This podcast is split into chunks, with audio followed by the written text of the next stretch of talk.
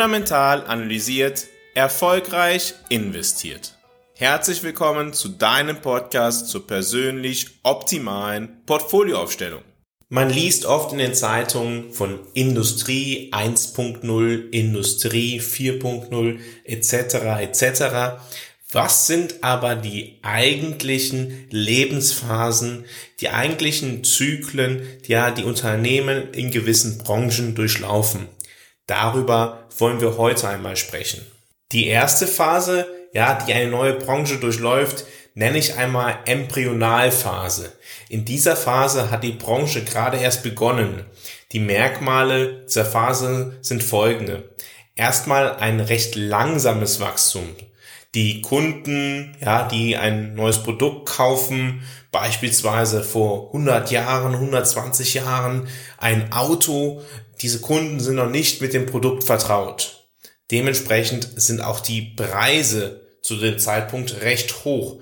Das für ja, Größenvorteil erforderliche Volumen ist noch nicht erreicht. Das was ganz Wichtiges, was ja in der Volkswirtschaft vermittelt wird, wenn etwas sehr häufig produziert werden kann, ja, dann gibt es sogenannte Skalenerträge. Dann ist es, kann man es günstiger produzieren, als wenn man ja das Produkt nur für wenige Menschen herstellt und dann ist es dementsprechend teurer. In dieser Phase sind darüber hinaus hohe Investitionen für die Entwicklung des Produktes notwendig und ja, das geht einher mit einem hohen Risiko des Scheiterns. Die meisten embryonalen Unternehmen scheitern. Auf diese Phase folgt dann die sogenannte Wachstumsphase. In der Wachstumsphase gibt es ein, ja, ein schnelleres, schnelleres Wachstum. Die Merkmale dieser Phase sind darüber hinaus, dass, ja, Verbraucher das neue Produkt verstärkt entdecken. Das führt auch dazu, dass andere Unternehmen versuchen, auf denselben Marktzweig einzusteigen. Das heißt, es gab ja erstmal ein Unternehmen, das hat's gewagt, ist nach vorne gestürmt und hat ja das Risiko auf sich genommen, hat etwas entwickelt, hat dementsprechend einen gewissen Vorteil. Das sehen allerdings auch andere Unternehmen und sagen, ja, an diesem Wachstum wollen wir auch ja partizipieren und die dringen in den Markt ein und das führt natürlich zu einem höheren Wachstum im Markt insgesamt, aber das schnelle Wachstum ermöglicht es den Unternehmen zu wachsen, ohne über den Preis zu konkurrieren. Das heißt, die Unternehmen wachsen, stehen allerdings nicht unbedingt miteinander in Konkurrenz, was den Preis angeht, sondern es gibt so viele Abnehmer für die Produkte, so dass es keinen aggressiven Preiswettbewerb in dieser Phase gibt. Allerdings sinken in dieser Phase halt auch schon die Preise gegenüber den Preisen, die zuvor ja sehr hoch waren, aufgrund der Skaleneffekte, ja, die erreicht werden und die Vertriebskanäle, die sich vergrößern. Auch die Rentabilität steigt enorm durch die Skaleneffekte in dieser Phase. Die Phase, die darauf hinaus folgt, ist die sogenannte Shake-out-Phase. In dieser Phase verlangsamt sich das Wachstum und auch die Rentabilität der Branche aufgrund eines stärkeren Wettbewerbs. Was ja in dieser Phase passiert ist, dass noch mehr Unternehmen auf den Markt kommen, miteinander konkurrieren und dass ja das Wachstum halt nicht dazu führt, dass es immer mehr Kunden da sind, so dass ja in dieser Phase es beginnt, dass Unternehmen untereinander über den Preis konkurrieren müssen. Und da das Branchenwachstum sich verlangsamt hat, muss ein zukünftiges Unternehmenswachstum auf Kosten von anderen Wettbewerbern gehen.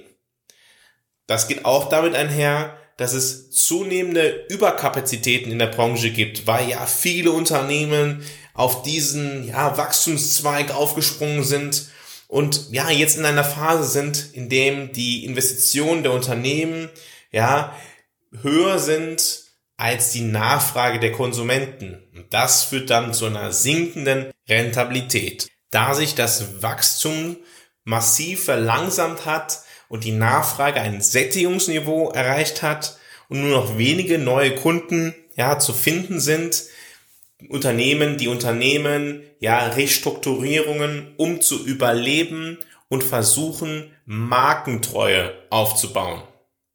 Es kommt allerdings trotzdem in dieser Phase zunehmend zu Insolvenzen. Schwächere Unternehmen werden liquidiert oder aufgekauft. In der darauf folgenden sogenannten Reifephase ist das Wachstum der Branche gering und die Unternehmen beginnen sich zu konsolidieren. Diese Phase ist insgesamt von einem langsamen Wachstum geprägt. Der Markt ist gesättigt und die Nachfrage besteht nur noch aus Ersatzprodukten. Es folgt eine Konsolidierung, der Markt entwickelt sich in Richtung ja, eines Oligopols.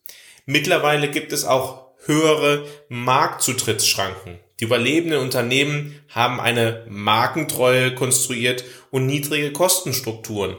Das erschwert es anderen Unternehmen, ja, in diesen Markt einzusteigen. Und das führt auch zu einer stabileren Preisgestaltung. Die Unternehmen versuchen Preiskämpfe zu vermeiden, auch wenn es in Rezessionen zu regelmäßigen Preiskämpfen kommen könnte. In dieser Phase für eine Branche ist es auch der Fall, dass die überlegenden Unternehmen zunehmend Marktanteile gewinnen. Die Unternehmen mit besseren Produkten können schneller wachsen, ja, als der Branchendurchschnitt. Nach dieser Phase kommt es ja zu der Phase des sogenannten Niedergangs. Und diese Phase des Niedergangs ist ja von einem negativen Branchenwachstum geprägt. Und das zeichnet sich ja einerseits durch negatives Wachstum aus, aufgrund von fehlender Entwicklung, von Ersatz, Ersatzprodukten, einer gesellschaftlichen Veränderung, ja, oder eines noch größeren globalen Wettbewerbs. Ebenso ist diese Phase dann geprägt von sinkenden Preisen. Der Wettbewerb ist intensiv und es kommt zu Preiskämpfen aufgrund von Überkapazitäten. Auch hier könnte man vielleicht auch mal ins Auto denken, ja, an ein, ein, ein Typus von Auto, der entwickelt worden ist vor, sagen wir mal, 20 Jahren und der in der Zukunft vielleicht nicht mehr zu Einsatz kommt.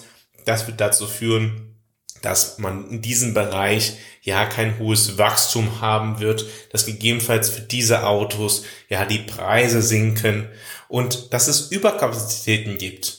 Also, was passiert, ist eine Konsolidierung, scheiternde Unternehmen steigen aus oder fusionieren sogar. Was bedeuten nun diese verschiedenen Phasen im Lebenszyklus für ja, unsere Geldanlage? Welchen Einfluss haben diese Phasen? Fundamental analysiert ist dein Partner auf deinem Weg zu deiner persönlich optimalen Portfolioaufstellung. Mit einem strukturierten Prozess begleitet Fundamental analysiert dich auf deinem Weg zu deinem persönlich optimalen Portfolio. Bei Fundamental analysiert sind wir davon überzeugt, dass jeder Mensch ein persönlich optimales Portfolio benötigt. Auch du. Wenn du dich dafür interessierst, deine Chancen zu nutzen, um deinen Zielen näher zu kommen, geh jetzt auf fundamentalanalysiert.com, schau dir an, wie fundamental analysiert arbeitet und vereinbare ein kostenloses Erstgespräch. Fundamental analysiert arbeitet unabhängig von Banken oder von Vorgesellschaften. Der Weg, wie fundamental analysiert sein Geld verdient, ist durch Analysen, die dich persönlich optimieren, die für dich das Maximale herausholen. Du wirst befähigt, mit deinem Portfolio deinen persönlichen Erfolg zu erzielen. Dabei bist du auf eine Art und Weise aufgestellt, sodass du zu jeder Zeit ruhig schlafen kannst. Geh also jetzt auf fundamentalanalysiert.com, vereinbare ein kostenloses Erstgespräch und lass dich dann gegebenenfalls selbst fundamental analysieren. Blicken wir also auf die verschiedenen Phasen. Blicken wir auf die sogenannte Embryonalphase. In dieser Phase scheitern die allermeisten Unternehmen. Diese Unternehmen werden nicht überleben. Und ja, das sind dann sogenannte Start-ups. Ja, diese Unternehmen, wenn die erfolgreich sein würden, würden die, ja, würde das Investment einen unglaublich, ja, eine unglaublich hohe Rendite bringen. Dementsprechend ja auch hier wie immer die Verknüpfung zwischen Risiko und Rendite. Und ja, das ist wohl so, wenn wir in ein Startup investieren, dann haben wir die Möglichkeit, ja, besonders viel Geld zu verdienen, haben aber auch ein besonders großes Risiko. Diese Phase scheint recht attraktiv, da es ja ein sehr starkes Wachstum in der Branche insgesamt gibt. Es gibt einen, ja, einen Hype um die Idee, die gerade herausgekommen ist. Jeder will irgendwie partizipieren. Allerdings kristallisiert sich auch schon heraus, dass es nicht nur ja ein Unternehmen geben wird, das in diese Branche investiert, sondern es gibt ja es beginnt die Konkurrenz und dementsprechend wird die Branche wahrscheinlich ja in Zukunft eine Rolle spielen. Welches Unternehmen genau allerdings ja der Platzhirsch wirklich werden wird, ist auch da noch nicht ganz so sicher. Es geht eher noch um das allgemeine Wachstum in der Branche und dementsprechend ja, hohes Wachstum. Höchstwahrscheinlich werden wir an den Kapitalmärkten in solchen Phasen auch sehr hohe Bewertungen sehen. Ja, es ist wieder das typische Risikospiel. Wir investieren gegebenenfalls in dieser Phase relativ viel Geld in diese Wachstumsunternehmen, ohne zu wissen, welches Unternehmen in der Zukunft wirklich ja, das Unternehmen sein wird, das sehr hohe Profite machen wird, denken wir vielleicht einmal, ja, was war so eine, eine Industrie, die vor kurzem aufgekommen ist, beispielsweise an die neuen Elektroautohersteller. Ja, da gibt es da verschiedene Unternehmen, die enorm hohe Bewertungen gehabt haben oder immer noch haben. Und ja, man, es wird sich zeigen, wer sich am Ende dort durchsetzt. Dann blicken wir auch auf die Shake-out-Phase. In dieser Phase ja, beginnt der Kon die Konkurrenz um den Preis. Es gibt einen intensiven Wettbewerb und die Rentabilität in der Branche insgesamt geht zurück aufgrund von Überkapazitäten. Und es braucht Restrukturierung, Kostensenkungen und ja, es gibt sogar Insolvenzen in dieser Phase. Ja, diese Phase ist von einem sehr starken Wettbewerb geprägt und davon, dass Unternehmen jetzt schon größer sind als zuvor. Aber es gibt das Risiko, ja, dass die Unternehmen gegebenenfalls nicht mehr überleben. Schwächere Unternehmen werden in dieser Phase aufgekauft oder liquidiert. Dementsprechend in dieser Konsolidierungsphase, ja, wird es sehr stark auch darauf ankommen, welche Unternehmen setzen sich in dieser Phase insgesamt durch. Und auch ist zu beobachten, dass die Rentabilität in dieser Phase zurückgeht. In der Reifephase, ja, da ist das Wachstum dann ja noch geringer und die, die Konsolidierung geht weiter und man beginnt damit, ja, eine, eine Marke aufzubauen. Und Unternehmen mit besseren Produkten wachsen dann schneller als der Branchendurchschnitt, weil es insgesamt in Richtung eines Oligopols geht. Es gibt weniger Marktteilnehmer in dieser Phase. Insgesamt wächst die Branche nicht mehr so stark wie zuvor und es setzen sich jetzt einzelne Unternehmen durch. In der Phase des Niedergangs ist dann das Branchenwachstum insgesamt negativ. Allerdings gibt es einige Unternehmen, denen es gelungen ist, ja, eine, eine Marke aufzubauen, eine sehr starke Verankerung mit dem Konsumenten zu haben. Und die schaffen es dann, ja, mit unseren Unternehmen diese aufzukaufen oder davon zu profitieren, dass andere scheiternde Unternehmen aussteigen und dementsprechend sie ja eine konstant hohe Marge gegebenenfalls ja haben. Und die Marktzugangshürden sind halt auch einfach einfach höher. Stellen wir uns einfach vor, ja, jemand tritt auf den Markt und will auf demselben Level wie Coca-Cola und Pepsi konkurrieren. Zwei Unternehmen, die seit Jahrzehnten in dem Bereich sehr starke Produkte haben und ja, weltweit das tun möchte. Der Marktzugang, die Markthürde ist enorm, weil auf der ganzen Welt kennt man Coca-Cola.